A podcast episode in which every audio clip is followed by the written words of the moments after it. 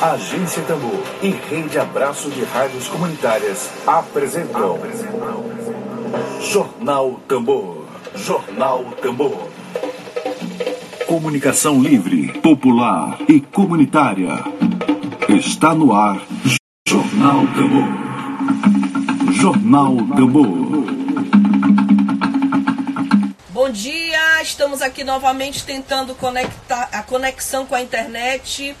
Estava com o professor Wagner Cabral. Eu solicito agora que o professor Wagner Cabral possa é, se conectar conosco. Vou colocar o professor Wagner novamente, lembrando que nós estamos aqui transmitindo de nossas casas nesse momento, mas vamos tentar uma conexão agora com sucesso com o professor Wagner Cabral, com muitos comentários elogiosos aqui a entrevista do professor Wagner Cabral. Wagner, bom dia. Novamente, bom dia, novamente, Flávia. Chovendo aqui na minha, na minha região, não sei se é na sua também, quando chove piora. não, aqui, aqui, aqui só está nublado e quente. É, mas como em São Luís até o céu mente, né? Seu primo Léo Torres, fala primo. O Márcio Baima está falando aqui que o gabinete de ódio é o maior difusor de fake news do, do bolsonarismo. Agora tem uma pergunta, Wagner. É, do próprio Márcio Baima, ele pergunta se a esquerda brasileira deve apostar no quanto pior, melhor, e, ou partir para o fora Bolsonaro. Aliás, isso é uma acusação que é feita à esquerda brasileira de quanto pior, melhor. A questão não é pior, a questão é que o Bolsonaro diz hoje é indefensável. Um comentário teu. Bem, é, Flávia, a situação de quanto pior melhor não se sustenta. Ninguém, ninguém pode defender isso. Nós temos que ser responsáveis com a vida das pessoas. Eu acho que quem tem, né, quem hoje está em situação de, de, de, governo, por exemplo, que é a esquerda, por exemplo, o governador do Maranhão, Flávio Dino, governador do Ceará, outros governadores de estado, né, deputados federais né, de esquerda, do Marcelo Freixo, do PSOL, dos deputados do PCdoB, deputados do PT, todos estão tendo uma postura absolutamente responsável diante da crise. Né?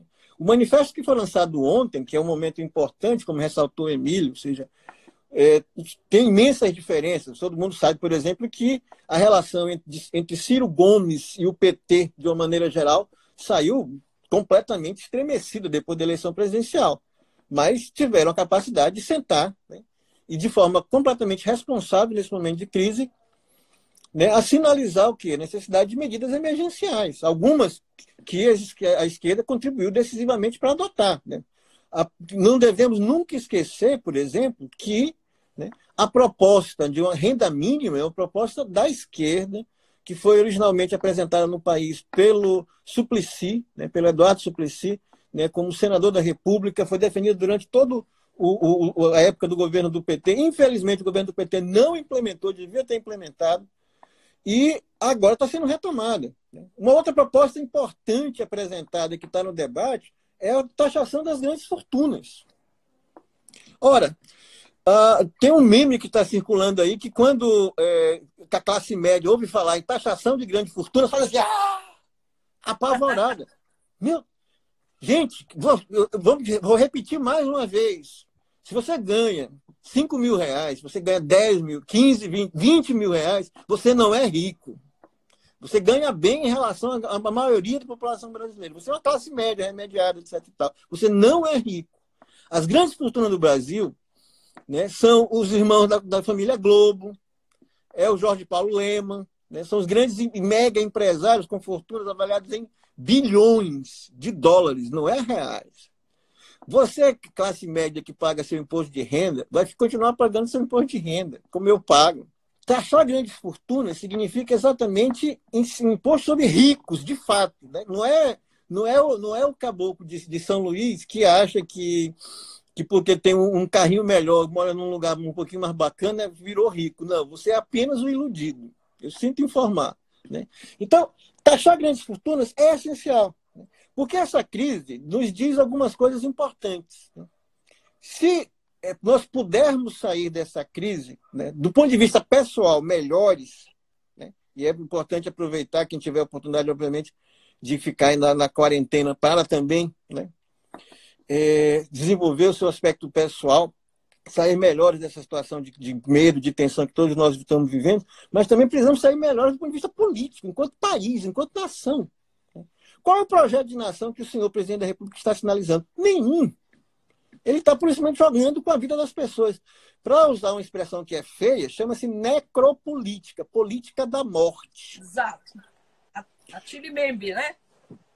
Exatamente. Chama-se necropolítica, política da morte. Ele está rigorosamente dizendo o seguinte: olha, existe uma parte da população brasileira que é descartável.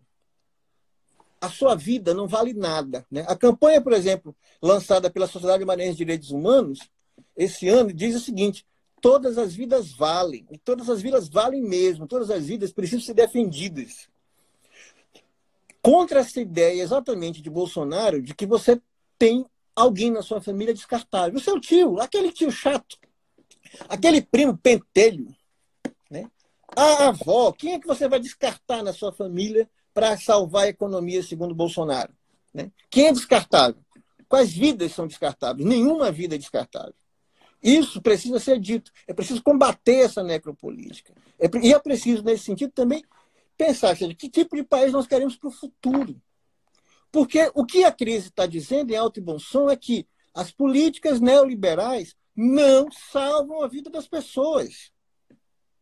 O neoliberalismo de Paulo Guedes, né, de retirada de direitos, só conduziu a essa situação. É, causa espécie, me causa muito assombro. O presidente da República hoje está dizendo: não, as, precisam, as pessoas precisam sair da quarentena para trabalhar porque o desemprego está grande. Ora, a política econômica dele é que. Porque está usando o argumento de um desemprego pelo qual ele é responsável do seu governo, de Paulo Guedes, para supostamente defender né, o emprego hoje. Ora, as políticas neoliberais fracassaram e têm fracassado em todo lugar do mundo. E o coronavírus, a epidemia, infelizmente veio para jogar a pá de cal. Ninguém em sã consciência hoje defende isso. O Macron, né, lá na, na, na, na, França, disse isso claramente: é preciso abandonar. Seja, Ora, política de Estado mínimo, quem que está segurando as pontas hoje é o Sistema Único de Saúde, é público, universal. São os profissionais de saúde que são, têm problemas seríssimos nas UPAs, que têm problemas seríssimos nos postos de saúde, nas unidades de atendimento espalhados pelo país, nos hospitais precarizados. E são eles que estão na ponta hoje enfrentando, com toda a precariedade possível, com ausência de equipamentos de proteção, muitas das vezes, correndo risco, risco seríssimo de infecção. É preciso garantia da saúde pública. É preciso cada vez mais não, não desmanchar o SUS, é preciso garantir expandir o SUS. Da mesma forma, o sistema de pesquisa. Enquanto que o governo Bolsonaro está desmontando, né, tem desmontado o sistema de educação e pesquisa nesse país e atacado sistematicamente as universidades, as universidades estão dando provas cada vez maiores do quantos são responsáveis com esse país. Exato. Ontem houve o anúncio por parte da, da USP e da Unicamp de que estão desenvolvendo um teste para o. Pro... Opa, eu também, eu, até, até eu tossi agora. Uma águazinha, né? É, Uma águazinha. Esqueci, eu, esqueci de, eu esqueci de trazer água. Pois é, Aliás, meu, o meu tá comentando. E olha que o Macron é reformista, até ele mudou de vida com a pandemia. Do Neves está comentando. Pois Enquanto é. o Wagner respira, eu vou lendo os comentários de vocês. Ah, o Márcio Baima, só frações de bolsonarismo radical ainda mantém essa narrativa. Aí tem um comentário aqui, Wagner. A Mari... Aliás, a Marisa Helena Campos está só elogiando perfeito, o professor Wagner. Bom, eu tenho aqui o, o Home Botafogo.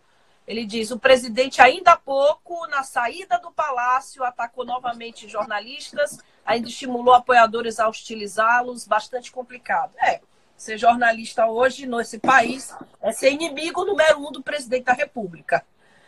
Wagner, já, eu vou te, eh, se você já respirou um pouquinho aí, tomou uma água, eu vou te colocar a pergunta da Daniele Luiz, que é da redação daqui da agência Tambor, estamos todos trabalhando em nossas casas.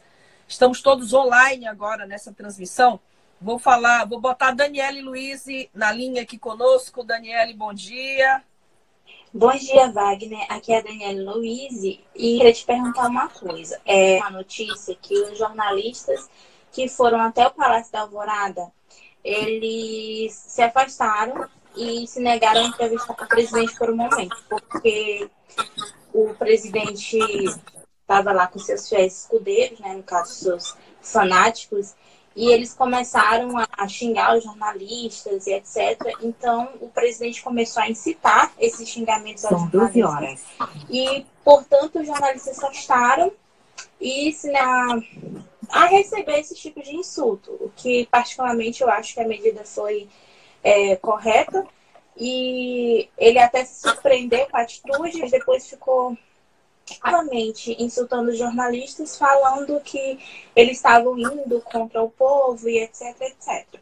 É, você acha que o jornalismo ainda é uma ferramenta muito forte para combater, no caso, o bolsonarismo e todo o autoritarismo que ele prega? E, sendo jornalista uma das ferramentas, é, quais a, a melhor maneira da gente, enquanto profissional da, da comunicação, da gente ter esse enfrentamento real, porque a gente ainda vê alguns jornalistas se posicionando de forma querendo serem neutros por conta da economia, por conta de algumas questões envolvendo o Paulo Guedes, mas como é que nesse momento o papel do jornalismo é tão importante para o enfrentamento ao bolsonarismo? Bem, eh, Daniela, obrigado pela pergunta, obrigado pela participação. Uh, o papel do jornalismo é fundamental. Como Emílio Azevedo comentou mais cedo, é preciso combater a máquina de fake news. É preciso combater em escala mundial, porque isso está sendo produzido e consertado mundialmente. É, e também precisa enfrentar, né, saber que o que o Bolsonaro está fazendo, essa atitude não, é, não tem né, não é acaso, não é por simplesmente uma relação com a, a, uma atitude dele. Não, faz parte do projeto político. O projeto político dele é de minar né, a imprensa, de garantir né, que somente o seu ponto de vista né, valha. E, é, como eu falei na, na, nossa primeira inserção, ou seja, é preciso que a gente olhe hoje, né, passe sim, tire cinco minutos do nosso tempo do noticiário para acompanhar a situação do Brasil e tudo mais, para olhar para um lugar que a gente pouco olha quando a gente observa o cenário internacional. Leiam sobre a Hungria, hum. mais especificamente sobre um cara chamado Viktor Orbán, Viktor Orbán, é, presidente da, da Hungria, primeiro-ministro, que ontem aprovou o que ele chamou de lei do coronavírus. A lei do coronavírus, pura e simplesmente, estabelece o estado de exceção de, por tempo indeterminado na Hungria, dando plenos poderes a Vítor Orbán.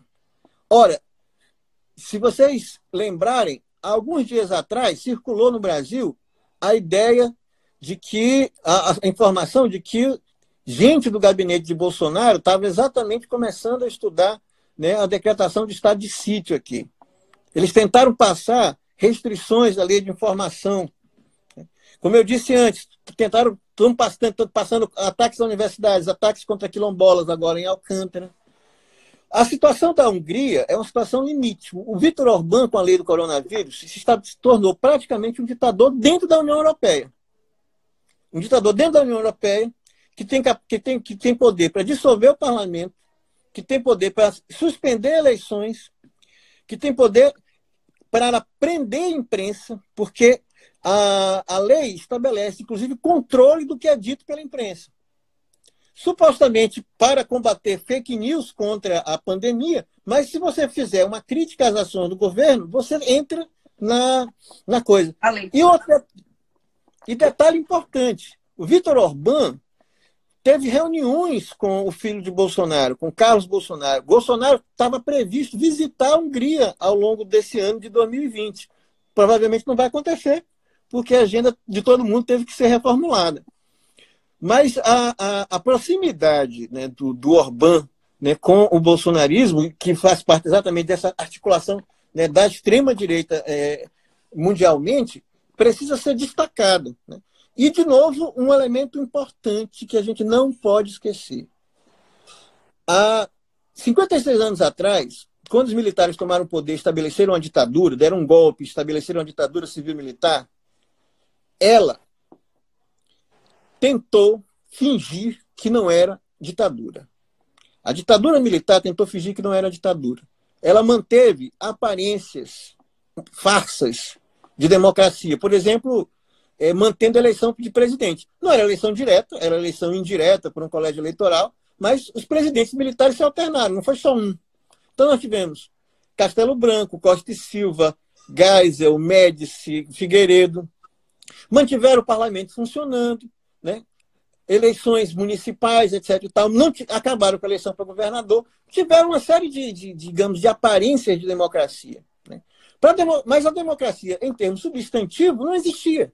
Por quê? Porque não havia liberdade de expressão, né? porque não havia liberdade de oposição política, que era porque a oposição era presa, torturada, exilada, morta, né? nos cárceres da ditadura. É... A situação, por exemplo, da, da Hungria, né?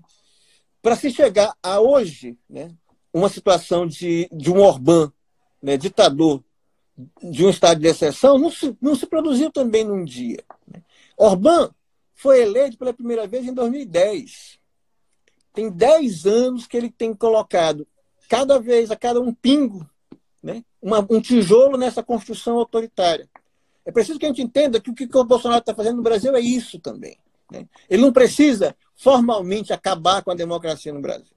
Ele só precisa de criar condições para que permanecer no poder indefinidamente. Né? E, nesse movimento, atiçar a sua base social, promover a guerra permanente contra os seus adversários. Agora, todo mundo faz parte da grande conspiração chinesa é, contra o bolsonarismo. Né? De repente, nós, nós vemos agora, por exemplo, o João Dória, governador de, de São Paulo, que é do PSDB, Cano, o Itzel, todos viraram comunistas comprados pelo Partido Comunista Chinês é, e coisas do gênero. A, a, é um autoritarismo, né? por exemplo, isso também foi destacado né, pelos professores que lançaram o livro Como, Como Morrem as Democracias, o Levitsky, e esqueci o nome do segundo agora. Não precisa desmanchar a aparência de democracia, mas a essência, as formas de funcionamento real e concreto inexistem. E aí, esse ataque, esses ataques do Bolsonaro à imprensa fazem parte disso. Ou a imprensa brasileira. Como a imprensa brasileira, a grande imprensa, se alinhou a Bolsonaro, e é preciso dizer isso. Né? A grande imprensa, a Globo. A Globo é todo dia atacada por Bolsonaro. Mas me pergunta se a Globo fez qualquer tipo de crítica política econômica neoliberal de Guedes. Nenhuma. Pergunta se a Folha de São Paulo e o Estadão fizeram isso. Nenhuma. Eles compactuam concordam com a agenda econômica do governo Bolsonaro, expressa pelo ministro Paulo Guedes, e discordam do que eles chamam de excessos autoritários de Bolsonaro, pensando que podem controlá-lo. Essa situação de crise agora foi a primeira vez em que, de fato, né, para setores importantes da grande imprensa desse país, e aí quando eu estou falando disso, estou falando da Globo, estou falando do Estado de São Paulo, estou falando da Folha de São Paulo, começaram a perceber que, efetivamente, a situação de Bolsonaro é uma situação em que total e completa irresponsabilidade com o país. Né? Setor do empresariado começaram a perceber isso. Como eu disse, as pesquisas indicaram também que setores das classes médias, classes altas começaram a perceber isso. Acho que o momento né, é exatamente derretimento dessa base social. Independente da, da, da, agenda econômica propriamente dita, porque não, vai, não tem agenda econômica neoliberal no meio da crise. Né? Todo mundo teve que, pelo menos circunstancialmente, aderir ao discurso da intervenção estatal. Porque se, se não houver intervenção estatal, o país entra em colapso. Né?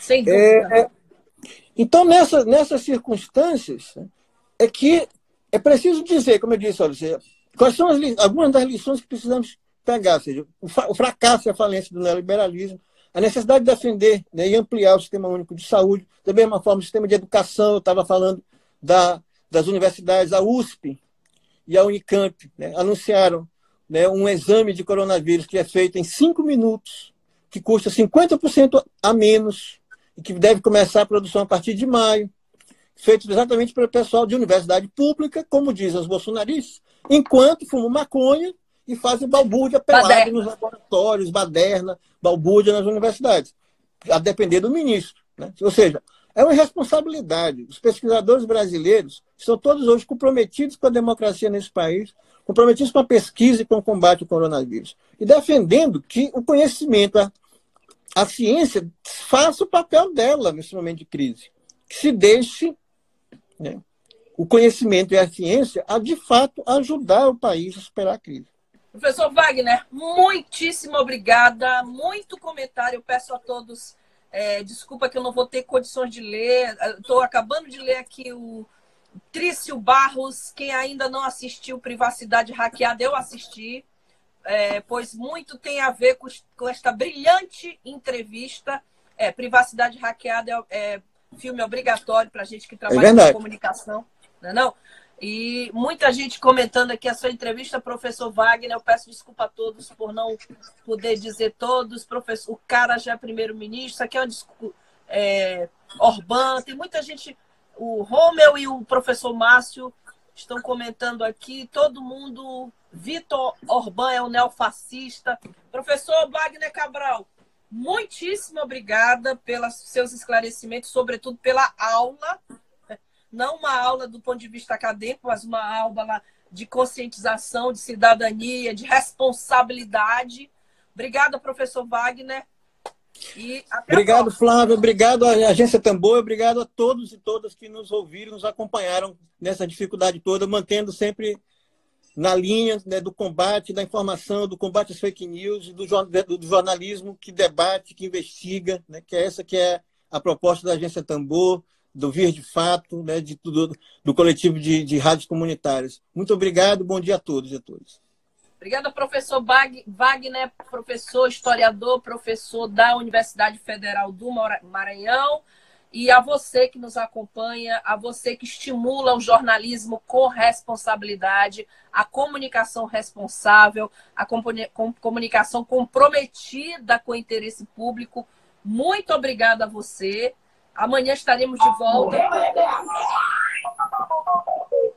Morreu Maria Preá, amanhã a gente está de volta aqui às 11, 11 e pouquinhas. E a internet sempre driblando as dificuldades de internet. Eu mando um abraço especial ao professor Wagner, a Ana, Ana Valéria, que também estava aí, ao Márcio Baima, a todo mundo que participou conosco, a Daniela e a nossa, a nossa transmissão de hoje. Muito obrigada a todos. A gente volta amanhã, viu? Fique só com esse vírus, que é o vírus do amor da Rita Lee. Tá bom?